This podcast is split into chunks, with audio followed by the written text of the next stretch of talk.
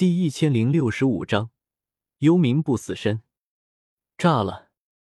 等那身体炸开后，人间星火化作的火海似乎失去了控制，也瞬间收缩成一团，缓缓漂浮在一旁，显露出了中间的一团灵魂力量。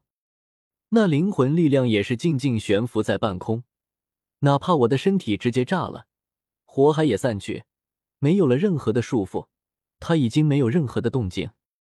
我默默看着这一幕，也是没有任何的动静。良久之后，才缓缓从空间深层走出。刚才进入火海，吸收灵魂力量的，自然不是我的本体，而是和叶老那一样的雷幻身。这雷幻身，在斗宗阶段还只能凝聚一尊，可等我晋升斗圣后，却是惊讶的发现，可以同时凝聚出好几尊来。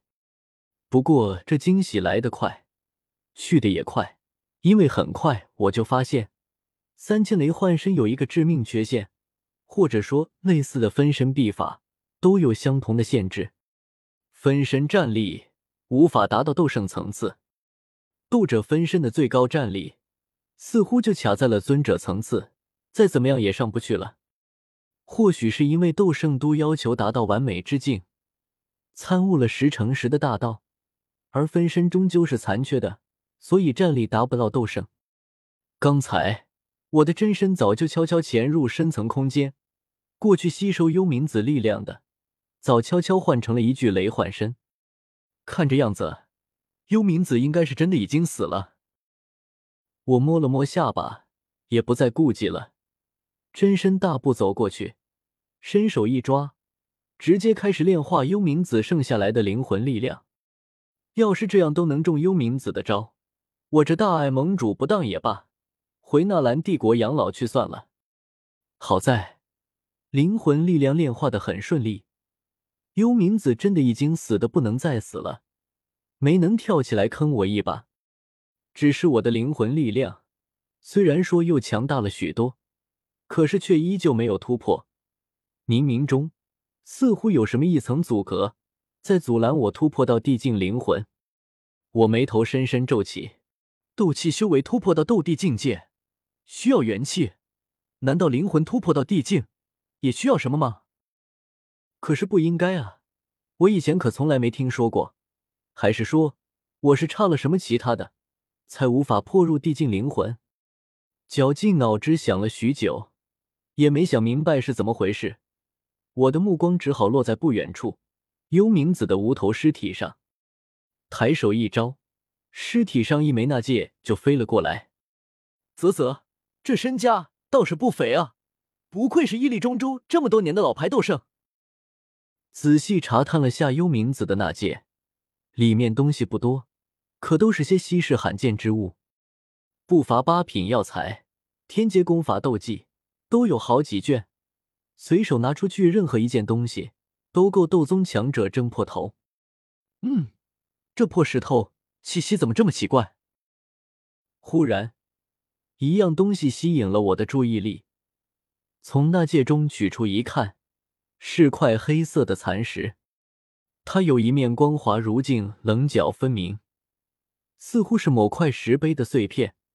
上面还铭刻有几行字迹，看不懂，却扑面而来一股杀伐血腥之气。恍惚间，似乎有一尊远古魔神站在我身前，那身上散发出的恐怖杀伐气息，冲击我的后背，微寒。这石碑上面刻着的字，我脸色瞬间无比凝重。不是现在斗气大陆上的文字，难道是远古时期的文字？还是……我走南闯北，也算是把半座斗气大陆闯荡了遍，可此刻。居然也认不出上面的字迹，疑惑不已。下意识的，就是一缕灵魂力量落在上面，想要仔细查探。可下一瞬，异变惊奇，杀！杀！杀！我灵魂力量才刚触及到黑石残片，一道道冲天的喊杀声就陡然在我脑海中惊响，震耳欲聋。那是无数的邪恶，在如洪水般朝我扑来，漫山遍野，遮天蔽日，滔天的气势压迫我心中发惧，颤颤巍巍。可是这时候，有一道巨大的黑色身影，犹如魔神般顶天立地，从远处缓缓走来。他每走一步，大地就发出轰轰的巨响。那洪水般涌来的邪恶，在他面前也掀不起浪花，只能不断被踏平。到最后，那黑色巨大影像越走越远，邪恶也从我脑海中退去，我的意识这才渐渐清醒过来。只最后听到一句低沉悠扬的声音，仿佛是从远古吹来的号角：“域外邪族，焉敢犯我千世界者？后世子孙！”定要全力修炼，护我大千世界。声音渐落，我也猛地惊醒过来，一摸后背，已经是惊出了一身的冷汗，将后背青衫都打湿了。实在是刚才看到的那场面太恐怖了，这绝对不是斗圣层次的战斗，难道是远古时期的斗帝在厮杀，在战斗？我心惊肉跳，却又疑惑不解。域外邪族是什么东西？我怎么从来没听说过？还有那巨大黑影说的大千世界，我也从来没有听说这个名字。是指斗气大陆吗？难道在远古时期，斗气大陆曾经被其他世界的人入侵过？所以远古的那些斗帝都消失不见，其实是都战死了。只是这些事情，我都无从得知。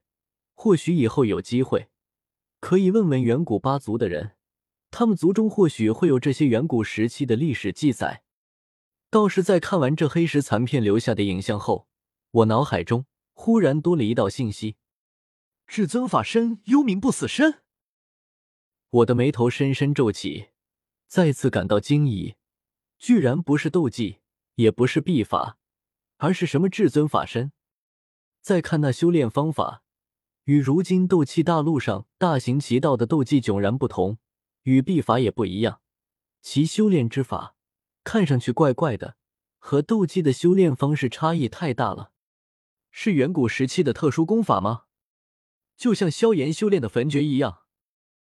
焚诀也是药老从远古遗迹里得到的，修炼方法与如今斗气大陆上流行的功法也迥然不同。或许。远古时期的功法都这样，我便有些兴奋起来。没想到幽冥宗居然还有这种好东西。看刚才幽冥子施展出来的巨大神魔影像，应该就是这幽冥不死身了。我要是能修炼成功，施展出来必定比幽冥子更厉害。延续幽冥宗传承的重任，就交给我吧。